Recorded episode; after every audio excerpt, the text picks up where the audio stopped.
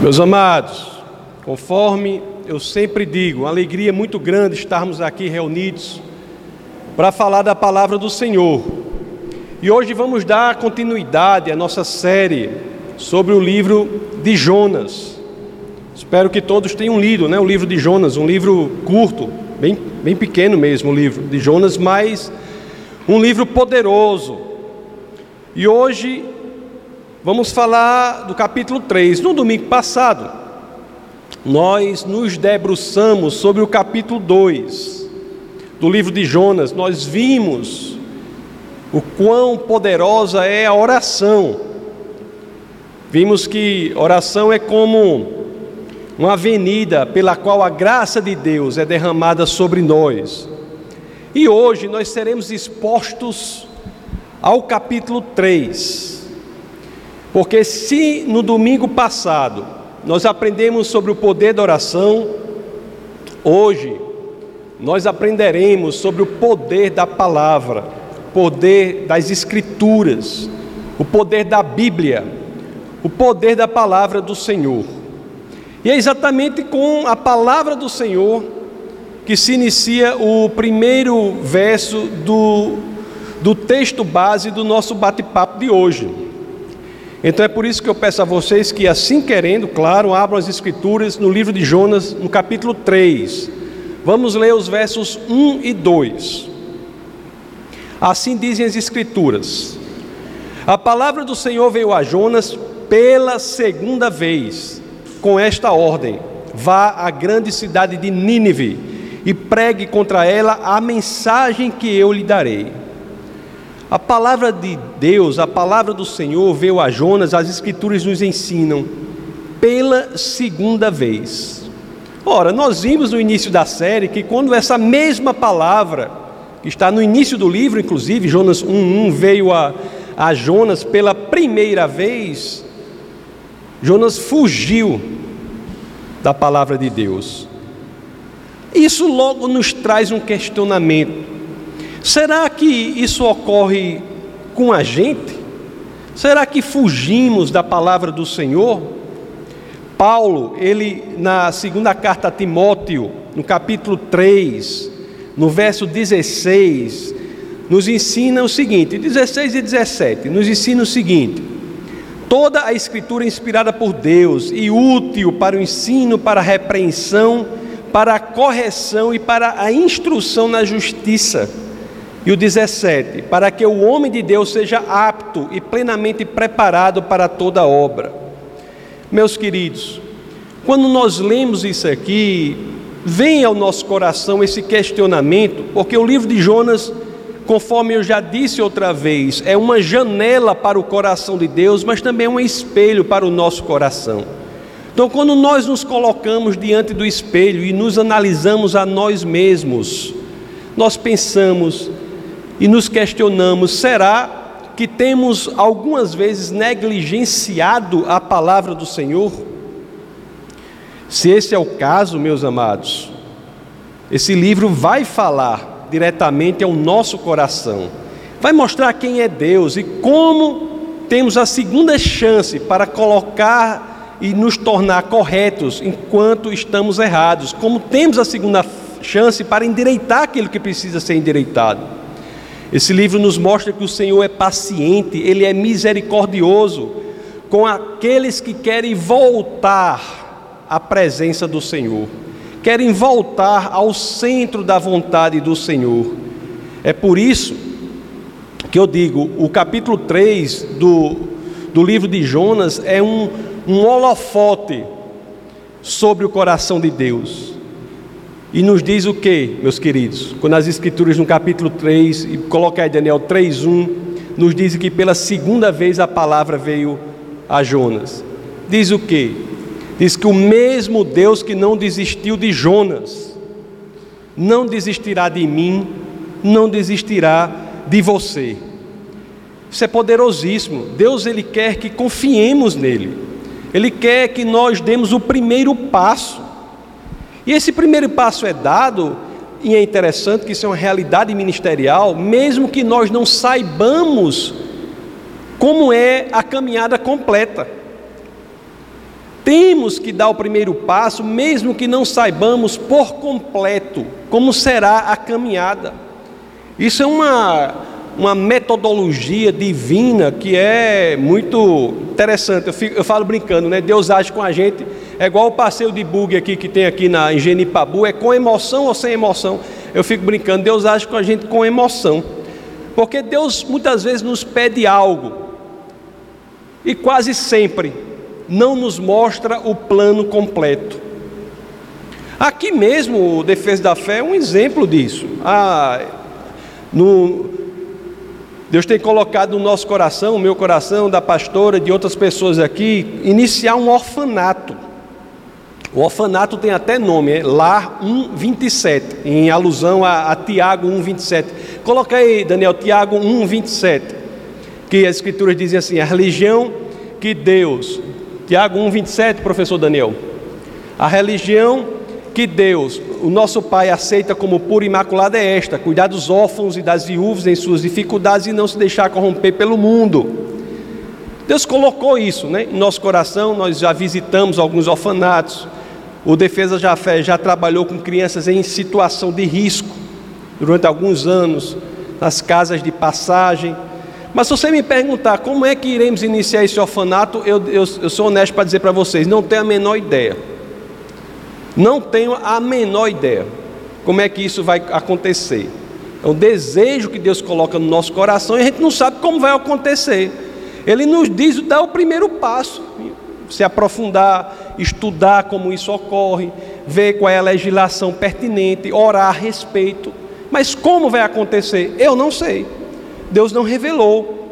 Assim é também na igreja. Igreja é a mesma coisa. O defesa da fé, quando começou, a gente não sabia. Deu o primeiro passo. Deus não nos mostra a caminhada completa, mas a gente tem que confiar no Senhor e ir adiante naquilo que Ele pede que a gente faça. Eu acho que se Deus tivesse nos mostrado tudo pelo que nós teríamos passado ou passamos, talvez a gente não tivesse a coragem necessária para ter feito o que foi preciso ter sido feito. Nós não teríamos, mesmo que hoje, ao olharmos para trás, a gente possa dizer que faríamos tudo novamente. Por quê? Porque o passado já nos mostra que Deus sempre esteve conosco. A fé tem que fazer o mesmo, mas não sempre é fácil. Nem sempre é fácil. O que Deus espera de nós é que quando eu olho para trás e digo, Deus sempre esteve conosco, é essa mesma convicção que devemos ter na fé de olhar para frente e dizer: Deus estará conosco. Se Deus sempre esteve comigo, como Ele me abandonará? Se Deus sempre esteve com você, como Ele lhe abandonará? Se Ele é fiel. O Senhor nunca nos abandonou. Agora, a questão principal aqui, meus queridos, que vemos logo no início do capítulo 3 desse livro fantástico, maravilhoso, impressionante do livro de Jonas, é: você tem coragem para dar o primeiro passo? Você confia suficientemente em Deus para querer estar na vontade, no centro da vontade dEle? Essa é a questão, meus queridos. E foi assim também com Jonas. Voltemos lá a Jonas no capítulo 3. Vamos ler o verso 1 e depois o 2 novamente. O 1 diz assim: palavra do Senhor veio a Jonas pela segunda vez com esta ordem. E olha a ordem: vá à grande cidade de Nínive e pregue contra ela. Pregar o quê? A mensagem que eu lhe darei. Deus não diz o negócio completo. E olha que está mandando ir para Nínive. Nínive. Nínive, neste momento histórico, ainda não era a capital da Assíria mas era uma grande cidade da Síria. Aliás, só o livro de Jonas se refere a Nínive como grande cidade três vezes. Era uma cidade grande de, da, da Síria que era conhecida pelo quê? Pela sua brutalidade. Conhecida pela sua brutalidade, pela sua especialidade em tortura e a mensagem é: vá a este lugar para pregar contra este lugar o que? A mensagem que eu lhe darei. Deus diz isso, né? Não mostra. Logo depois ele vai dizer está implícito, porque Jonas sabe o que pregar, mas aqui ele não diz. Mas o que isso nos ensina? Coisa muito importante. A nossa obediência ao Senhor não é condicionada ao conteúdo do chamado. Eu vou obedecer a Deus se ele me, se ele me pedir algo cujo conteúdo me apraz, cujo conteúdo me é bom, me parece bom. Eu vou obedecer a Deus unicamente se o conteúdo do que ele me pedir for algo de que eu gosto? Não. Nós não obedecemos a Deus pelo conteúdo do chamado. Obedecemos a Deus porque é Deus, por amor a Deus, por fé e fidelidade ao Senhor. É por isso que, em essência, todo chamado é igualmente importante. Todo chamado é igualmente importante. O que vai analisar não é o conteúdo, mas a obediência. Tem um rapaz, já falei algumas vezes, um senhor que transformou a sua cidade num chamado específico dele. Qual era o chamado específico dele? Durante o dia ele dirigia um ônibus escolar, durante a semana dirigiu o ônibus escolar. No final de semana, no domingo, o chamado específico dele era pegar esse ônibus e ir para as casas em que os filhos queriam ir para a igreja, mas os pais não. Ele levava as crianças das casas para a igreja. Fez isso, e isso transformou a vida da cidade. Uma próxima geração conheceu o Senhor pela obediência àquele chamado. Pois é, meus queridos. E Jonas aqui, quando ouviu a palavra pela segunda vez, havia mudado, né, seu jeito de ser. Nós vimos no domingo passado que pela oração ele foi trazido à vida no meio da morte. Ele se arrependeu. E aqui em Jonas 3:3, o que é que lemos? Diante desse chamado, Jonas as Escrituras dizem: Jonas obedeceu à palavra do Senhor e foi para Nínive. Engraçado, né? Lá no capítulo 1, Jonas tinha ido para a direção oposta a Nínive. Aqui não, ele foi para Nínive. As Escrituras continuam: era uma cidade muito grande, sendo necessários três dias para percorrê-la. Três dias era o tempo suficiente para você percorrer toda a, a grande parte metropolitana de Nínive três dias dessa cidade que, conforme eu disse, viria a ser a capital da Síria. Mas o que é interessante é que o verso 4, as escrituras dizem assim, ó: Jonas entrou na cidade e a percorreu durante um dia, proclamando, e aí já tinha recebido a mensagem do Senhor: daqui a 40 dias Nínive será destruída. Era, dava, no passo normal, três dias, né? mas o verso 4 diz: percorreu em um dia.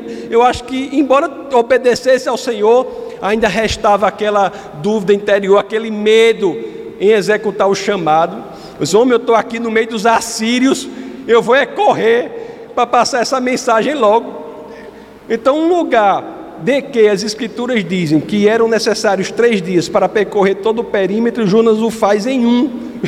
correndo aqui e proclamando essa mensagem da destruição, do julgamento. Meus queridos, e aqui nós temos que ter um conhecimento, um aprofundamento teológico importante para entender isso. A misericórdia de Deus, em todas as Escrituras, ela se manifesta de duas formas. A primeira é em Deus avisar do julgamento.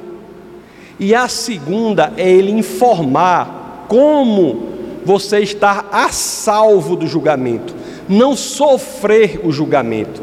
Ele informa a saída do julgamento. Todas as escrituras são assim. Lá com Noé, como foi? Deus informou: haverá um dilúvio, mas também informou: quem estiver na arca será salvo. Noé foi o primeiro pregador. Quem estiver na arca será salvo. Haverá o julgamento, o dilúvio é o julgamento. Quem estiver na arca está sobre o julgamento, está a salvo do julgamento de Deus. Em Cristo é a mesma coisa. Qual é a mensagem que toda igreja está pregando, deve pregar? A mensagem principal qual é de toda igreja? Haverá o julgamento de Deus. Você quer não ser julgado? Você quer estar salvo deste julgamento? Qual é a saída? Estar em Cristo. Se você estiver em Cristo, o julgamento não recairá sobre você, mas Cristo será o seu substituto.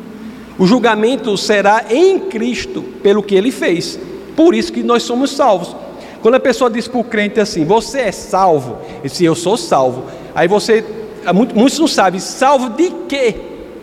A pessoa é salvo do julgamento de Deus. A salvação é garantida em Cristo porque o julgamento é de Cristo, não é do crente.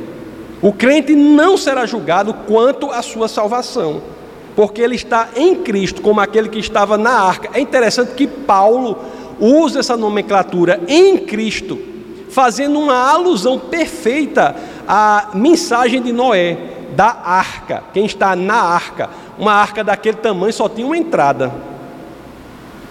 João 14,6, né? Eu sou, eu sou, eu sou o único caminho, eu sou, eu sou o único caminho para o Senhor, Jesus diz. Ninguém vem ao Pai senão por mim. Ninguém vem ao Pai senão por mim. E em Jonas foi a mesma coisa, é assim: haverá destruição. Mas aqui nós temos que entender que houve sim a mensagem da saída do julgamento, porque quem se arrepender, como Jonas se arrependeu, será poupado. Jonas sofreu o julgamento do afastamento de Deus e, pelo seu arrependimento, foi poupado. A profecia, inclusive eu estava até conversando, eu acho que uma vez com Orlando sobre isso, Orlando estava conversando comigo sobre isso. Essa profecia de Jonas, ele, ele, Orlando perguntou, papai, como é que Jonas fez uma profecia que não foi cumprida? Será que ele é um falso profeta? E, e outra coisa, viu pessoal? Cuidado com esse negócio. Assim diz o Senhor. E você fala com uma pessoa uma coisa. Se foi Deus mesmo que disse, diga, mas você tem que ter convicção. Não é pouca coisa falar na autoridade de Deus. Para vocês terem uma, uma, ideia, o Antigo Testamento, a punição para falar na autoridade de Deus sem ser era a morte. Cuidado, eu não estou dizendo que não é para fazer, não, mas tenha convicção que é do Senhor, que não é de você, da sua vontade. Tenha convicção que é do Senhor. Porque é como a gente aqui, a gente está aqui, chega uma pessoa para mim e diz assim: olha, pastor, Deus me falou para eu fazer isso, isso, isso na minha vida. Aí eu digo o quê? O que, é que você está me perguntando? Tá não é você, se Deus lhe falou, não precisa pedir minha opinião. Você acha? que eu vou ter uma opinião contrária de Deus? Você tem que ter convicção que é Deus. Tem convicção que é Deus. E aqui Jonas diz assim: essa profecia de Jonas, da destruição, do julgamento, teologicamente nós temos que entender que é uma profecia de julgamento que é condicional, não é absoluta. Por que nós sabemos isso? Porque é o padrão de Deus padrão de Deus em suas profecias de julgamento são condicionais. Ele mostra o julgamento, mas dá a saída. A misericórdia tem esses dois momentos: em forma do julgamento, em forma da saída. Mas independente disso, você diz, eu não estou satisfeito com essa análise teológica. Tudo bem, eu acho correto você ter esse tipo de abordagem. Aliás, tudo que eu falar aqui nessa igreja deve ser confrontado com as Escrituras. Tudo. E se você confrontar o que eu estou falando com as Escrituras, você vai dizer: pera, mas não estou totalmente convencido. Tem que estar na Bíblia isso. Como eu sei que Jonas pregou a mensagem da salvação e não só a mensagem do julgamento? Como eu sei? Porque também está nas Escrituras, não no livro de Jonas. Mas, por exemplo, Lucas no Evangelho de São Lucas, no capítulo 11, no verso 30, as Escrituras nos dizem assim: Pois assim como Jonas foi um sinal para os ninivitas, o filho do homem também o será para esta geração. Ora, meus queridos, que sinal é o de Cristo, o filho do homem, para esta geração? O sinal da salvação, o sinal da vida em meio à morte, o sinal de encontrar a saída no julgamento de Deus. Foi o que Jonas representou para aquele povo, meus queridos. O Evangelho também de São Mateus, no capítulo 12, nos versos 39 e 40, nos diz assim: Ele respondeu: Uma geração perversa e adúltera pede um sinal miraculoso, mas nenhum sinal lhe será dado, exceto o sinal do profeta Jonas. E o 40: Pois assim como Jonas esteve três dias e três noites no ventre de um grande peixe, assim o filho do homem ficará três dias e três noites no coração da terra. Em resumo, como houve, e essa era a mensagem de Jonas para os ninivitas, como houve saída para mim, há saída para vocês. O julgamento ocorrerá, mas como houve saída para mim, há saída para vocês. Isso é ser sinal de Cristo. Como a, é, é a mensagem da cruz. O que ele fez na cruz, ele se tornou saída para nós, para que não sejamos objeto do julgamento de Deus. Como houve saída para Jonas, houve saída para Nínive. E da mesma forma, como houve saída para Nínive, há saída para mim, há saída para você. Jonas, meus queridos, falou da palavra de Deus e falou do que Deus fez com ele. Isso é muito importante. Falou da palavra de Deus e falou do que Deus fez com ele a partir das consequências desastrosas decorrentes das decisões erradas que ele tomou na vida. Quando nós olhamos para isso, logo uma luz acende. Eu fico pensando assim, porque nós vamos ver mais para frente o poder de evangelização de Jonas nessa passagem. Poder de evangelização. Aí eu fico pensando assim, rapaz, isso aqui está nos ensinando a ser igreja. Isso está nos ensinando a evangelizar. Olha, Judinho, o HITS, esse, que vamos retomar a, a ala evangelística do Defesa da Fé. O HITS. Está nos ensinando a ser igreja, está nos ensinando a evangelizar. Jonas chegou e falou dos fracassos dele, do problema dele, da experiência dele que foi salvo por Deus, né?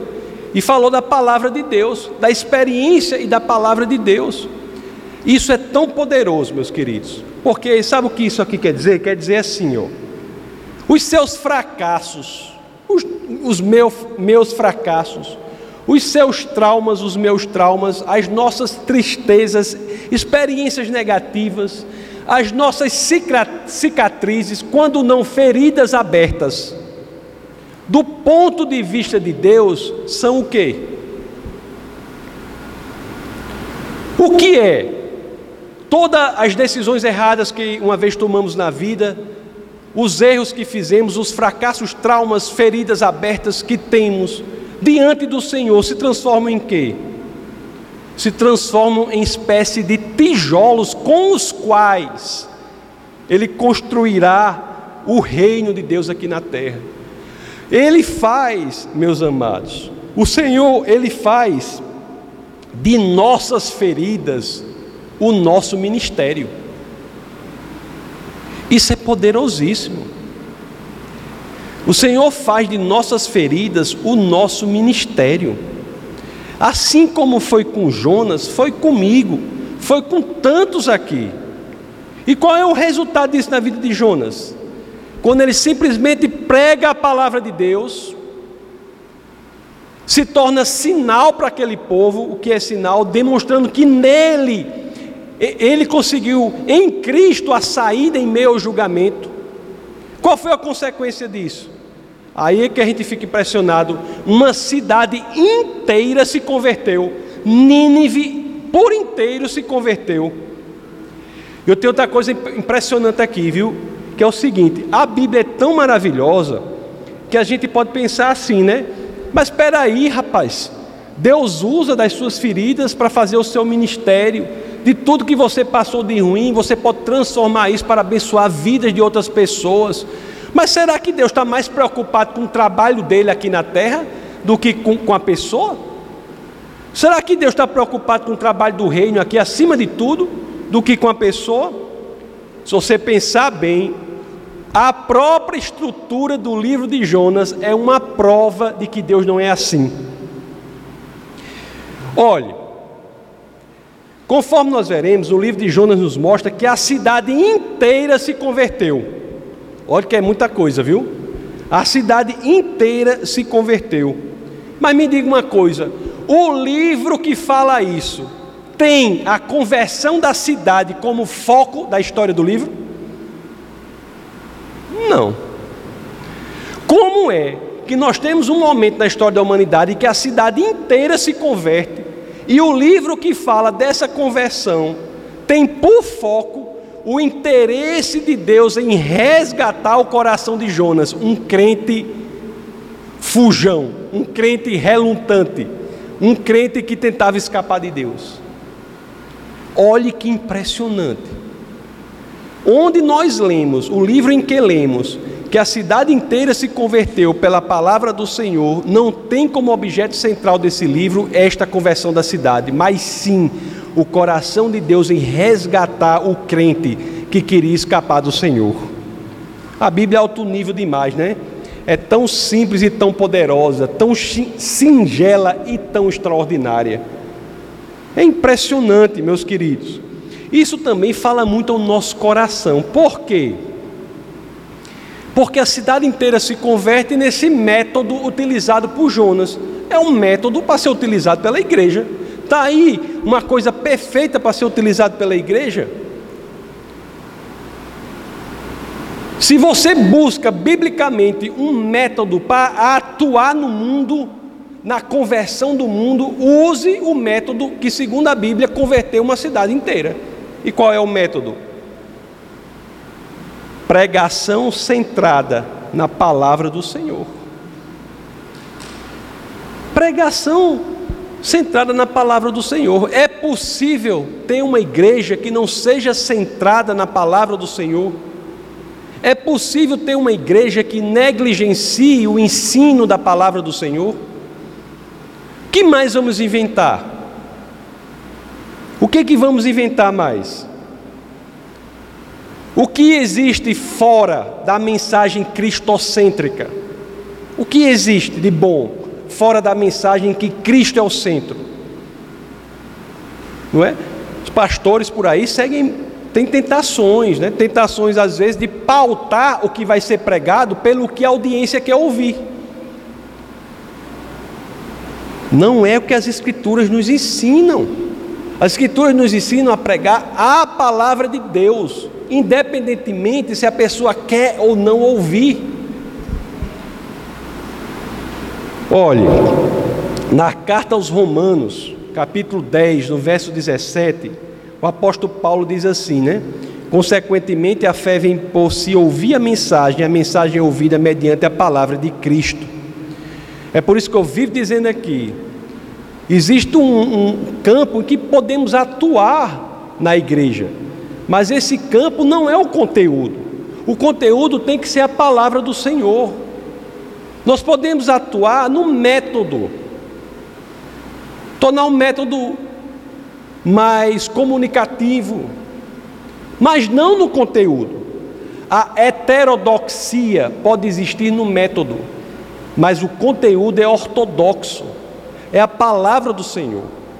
É por quê, meus queridos? Porque às vezes a geração passa a querer fazer com que a mensagem para atingir o mundo seja uma mensagem que vista a roupa do que quer ouvir e não que o outro se adapte à palavra de Deus.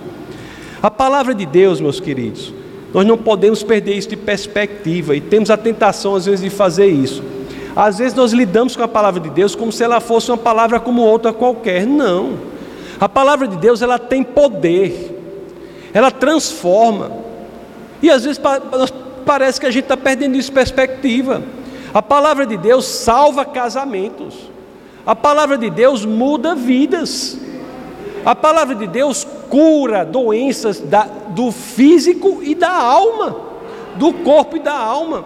Será que estamos perdendo isso em perspectiva? Será que estamos na igreja lidando com a palavra de Deus como se ela não tivesse poder? Em Jonas transformou uma cidade.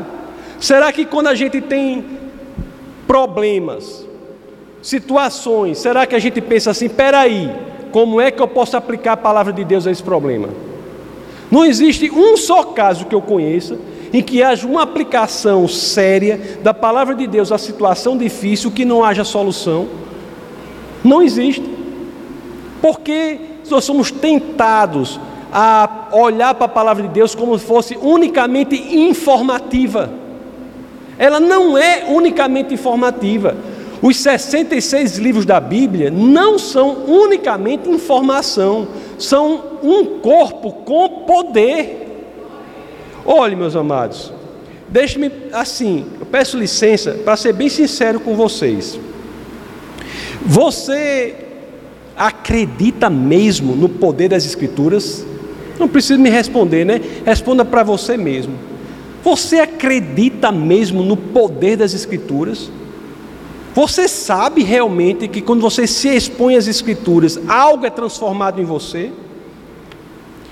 Tem muita gente que acredita que a Bíblia é a palavra de Deus, mas por alguma razão, no coração mesmo, lá dentro, quando se encontra nos labirintos mais obscuros da sua mente, da sua psique, né? Nos labirintos mais obscuros durante a noite, quando ele se expõe, está nu diante do Senhor, quando vai investigar, diz assim: Eu posso até acreditar que é a palavra de Deus, que a Bíblia é a palavra de Deus, mas é difícil às vezes para alguns acreditar que a Bíblia faz o trabalho de Deus.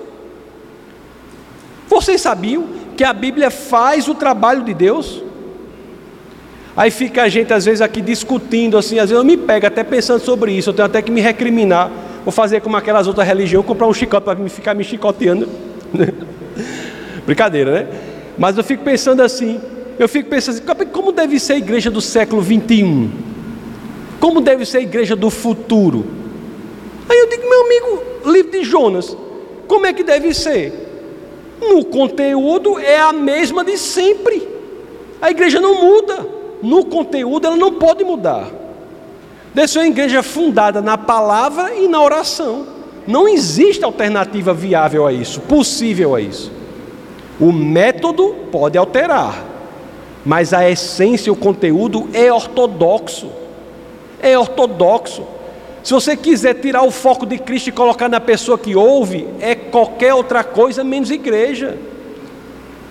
Se você quiser fazer a igreja como uma grande reunião de coaching, é outra coisa, mas não é igreja. Se você quiser fazer da igreja um grande clube social, pode ser legal, é, mas não é igreja. Não bota o nome igreja, bota outra coisa. Não é igreja. Então a palavra de Deus, ela nos ensina, ela nos dá tranquilidade, nos dá segurança. Quando nós vemos isso, a igreja do Senhor, ela é fundada na palavra do Senhor é fundada no crescimento e intimidade com Deus. Meus amados, olhe aqui o livro de Salmos, no capítulo 19, versos 7 e 8. Veja que coisa belíssima quanto ao fato de que a palavra é apta, é capaz de transformar. Olhe só.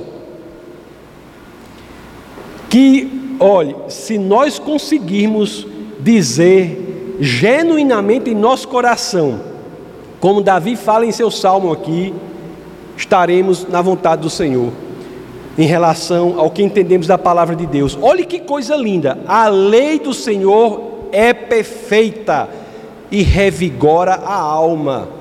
A lei do Senhor é perfeita, ela atende aos mais rigorosos critérios intelectuais, mas ela não é só isso ela tem um poder, ela revigora a alma. Os testemunhos do Senhor são dignos de confiança.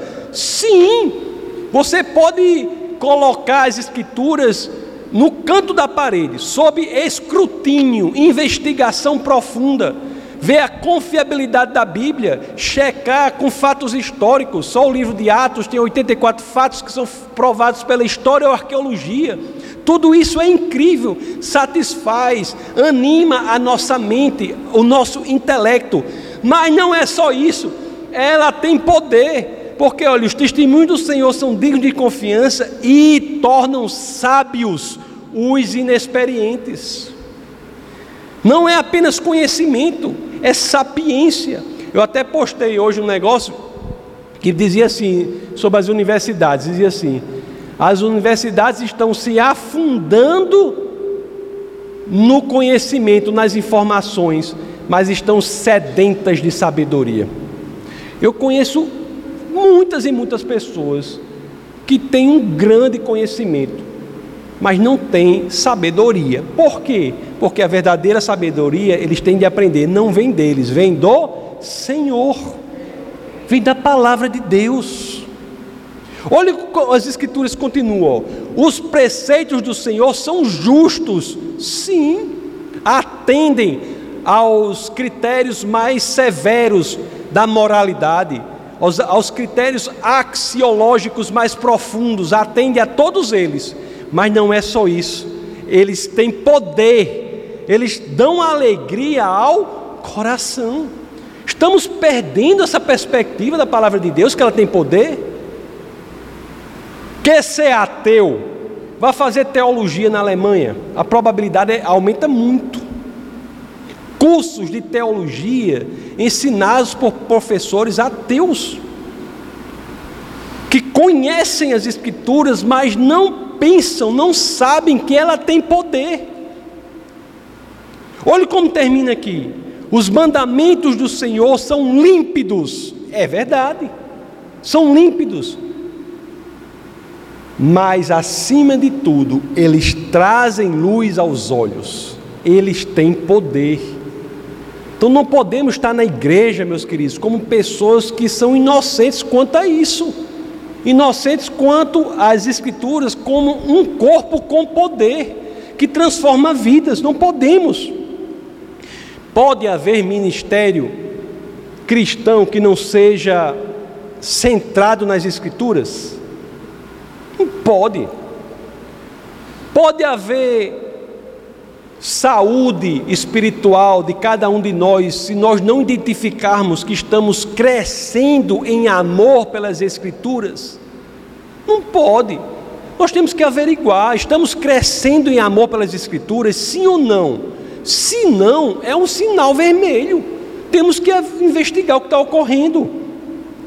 Foi diante da exposição à palavra de Deus que Jonas levou a Nínive aos ninivitas que eles se converteram. Vamos ler agora os versos 5 a 9 do capítulo 3 do livro de Jonas. Quando as escrituras dizem assim: Os ninivitas creram em Deus, proclamaram um jejum e todos eles, do maior ao menor, vestiram-se de pano de saco. Quando as notícias chegaram ao rei de Nínive, ele se levantou do trono tirou o manto real, vestiu-se de pano de saco e sentou-se sobre cinza. Então fez uma proclamação em Nínive, por decreto do rei e de seus nobres: não é permitido a nenhum homem ou animal, bois ou ovelhas, provar coisa alguma, não comam nem bebam. O 8: Cubram-se de pano de saco, homens e animais, e todos clamem a Deus com todas as suas forças, deixem os maus caminhos e a violência. 9 talvez Deus se arrependa e abandone a sua ira e não sejamos destruídos. Meus queridos, olhe como o verso 5, volte ao verso 5, Daniel, começa. Esse trecho que lemos. Tem coisa mais bela do que isso, se tratando de assírios. Os ninivitas creram em Deus. Creram em Deus. E isso fez com que com que eles mudassem mudasse o comportamento, mudasse suas vidas, mudassem totalmente. Suas vestimentas passaram a representar arrependimento. Não é obrigado a pessoa se vestir dessa forma, não, não, é uma, não é a causa de nada, mas isso foi uma consequência de um arrependimento. Passaram a refletir o seu arrependimento, seu comportamento passou a exteriorizar um novo tipo de fé. Nada disso, repito, é a causa do arrependimento, mas a mudança da forma em que estamos no mundo é uma consequência do arrependimento. Você muda, eu mudei, todo mundo muda. Quando nós nos convertemos genuinamente, o comportamento muda. Muda como consequência da conversão, não como causa. Alguns, quando se convertem, inclusive, mudam seu estilo de roupa, deixam certos hábitos, passam a não falar palavrões. Tudo isso muda. As pessoas mudam as suas prioridades quando se convertem, mas tudo como decorrência de uma mudança genuína que vem de dentro para fora, do coração para fora. Não há mudança efetiva de fora para dentro, há mudança efetiva de dentro para fora. Mas o fato, meus queridos, é que a história registra que em Nínive, um dos maiores avivamentos que a humanidade já viu. Foi poderoso. Você imagine aí uma cidade inteira se converter. E diante desse avivamento, dessa transformação de dentro para fora, diante de um coração transformado, a resposta de Deus não poderia ser outra senão a imediata. É o que nós lemos aqui no verso 10 do capítulo 3 de Jonas. Olha o que as Escrituras dizem. Tendo em vista o que eles fizeram e como abandonaram os seus maus caminhos, Deus se arrependeu e não os destruiu, como tinha ameaçado. Meus queridos, quando lemos isso aqui, é que vemos, são expressões como essa que nos mostram o coração de Deus. Nós temos aqui uma expressão sublime da misericórdia do Senhor. Esse princípio é um princípio de Deus, de que ele avisa do julgamento, mas ele mostra a saída, é um princípio que está estabelecido nas Escrituras e de maneira clara, por exemplo, pelo profeta Chorão, é que é Jeremias. Abra em Jeremias, no capítulo 18. Vamos ver o que Deus fala por Jeremias, nos versos 7 e 8. Olha esse princípio estabelecido aqui, que ele apenas dá, tem um exemplo dele em Jonas. Olha o que o profeta Jeremias registra. Se em algum momento, Deus falando, né, eu decretar que uma nação ou um reino seja arrancado, despedaçado e arruinado, e se essa nação que eu adverti converter-se da sua perversidade, então eu me arrependerei e não trarei sobre ela a desgraça que eu tinha planejado. É claro, meus queridos, que o termo arrepender-se é uma maneira humana de referir a ação de Deus. Mas o que Deus estabelece aqui é, são os dois momentos da sua misericórdia, a, de demonstrar o julgamento, avisar do julgamento, mas avisar da saída e garantir que, se houver a mudança efetiva de coração, aqueles que assim o fizerem não serão submetidos ao julgamento de Deus. Meus queridos, avisar do julgamento, providenciar a saída. Não é? E outra coisa que nós vemos é Deus sempre se move diante dos avivamentos. Eu estou muito preocupado com um avivamento. Eu vejo que a, o mundo tem se esfriado, né, caído numa, numa monotonia de perda da fé, no marasmo, numa, no mor, é com a história do sertão que eu falo, né, do mormaço Parece que os crentes estão como aquele cachorro no mormaço lá no sertão, fica lá deitado, balançando um rabo para um lado para o outro. E assim, a gente está perdendo a, a, paixão por Cristo, a paixão por Deus, a gente está perdendo a, a paixão pela palavra de Deus. Nós precisamos realmente de um avivamento.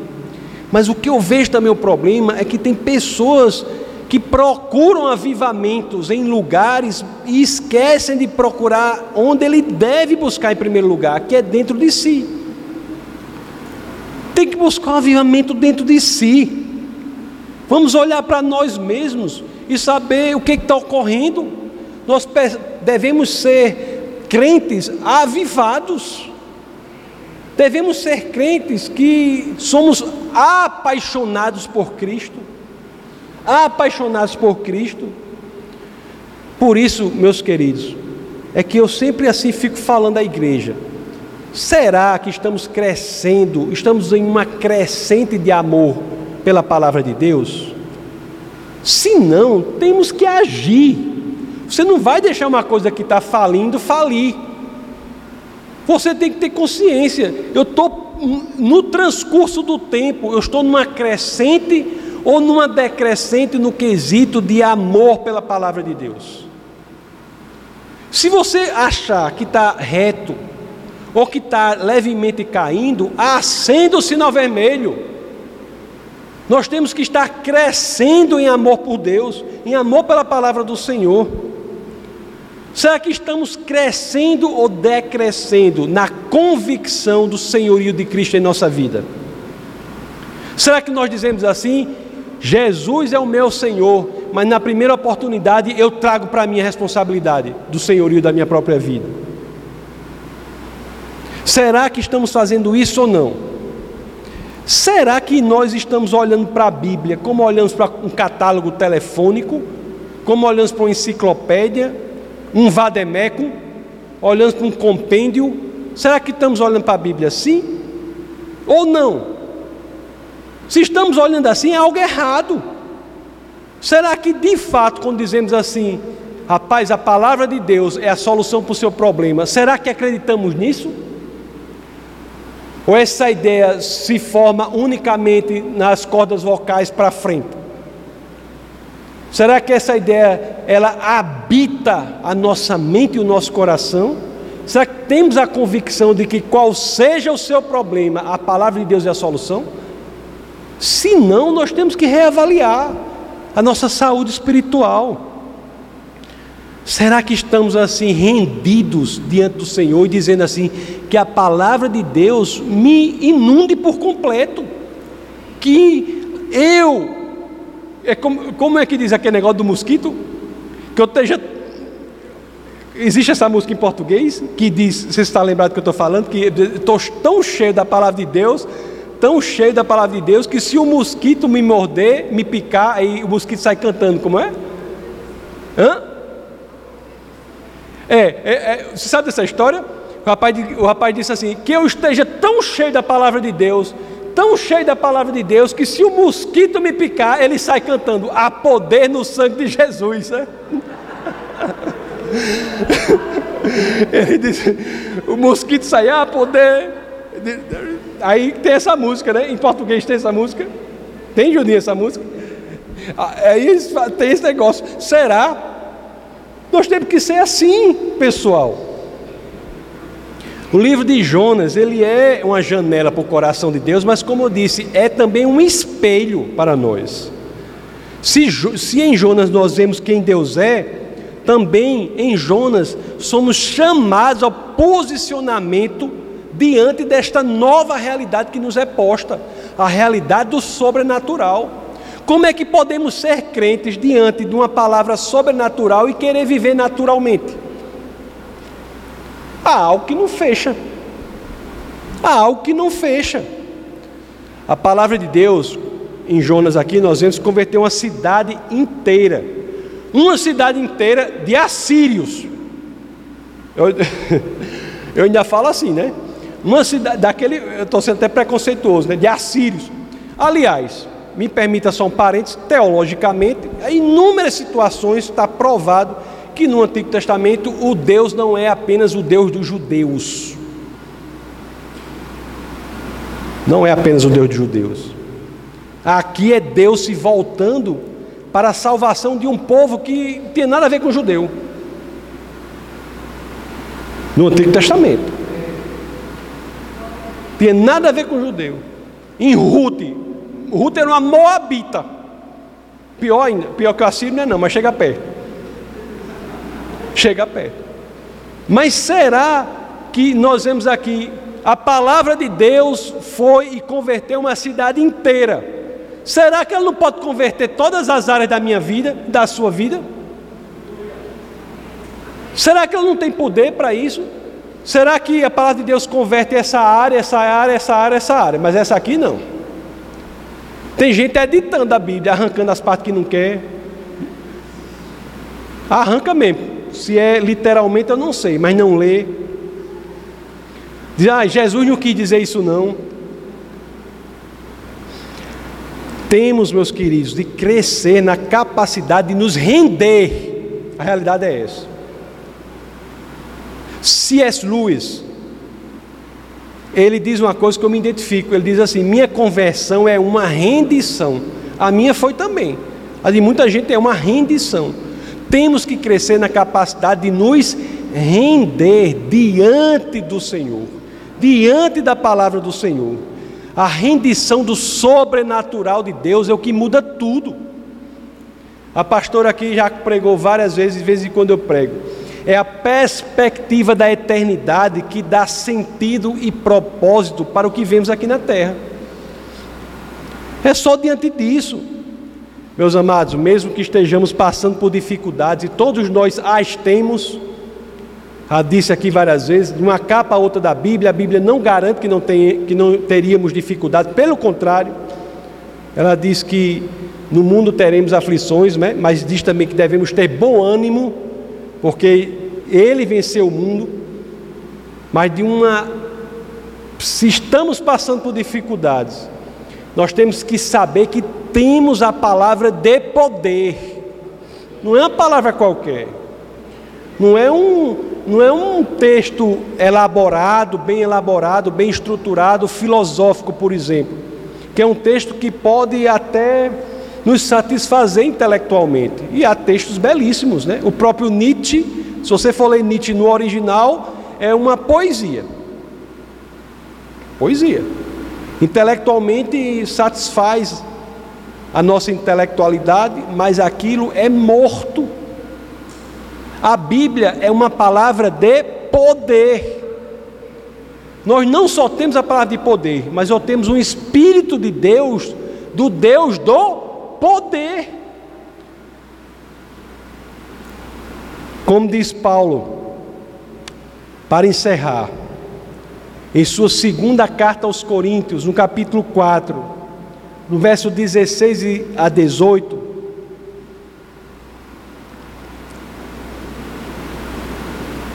isso nos fala como devemos estar nessas situações. Na segunda aos Coríntios 4, 16 a 18, a Escritura diz assim: Por isso não desanimamos, embora exteriormente estejamos a desgastar-nos, interiormente estamos sendo renovados dia após dia, pois os nossos sofrimentos leves e momentâneos estão produzindo para nós uma glória eterna que pesa mais do que todos eles. Assim, fixamos os olhos não naquilo que se vê, mas no que não se vê, pois o que se vê é transitório, mas o que não se vê é eterno. Vamos orar.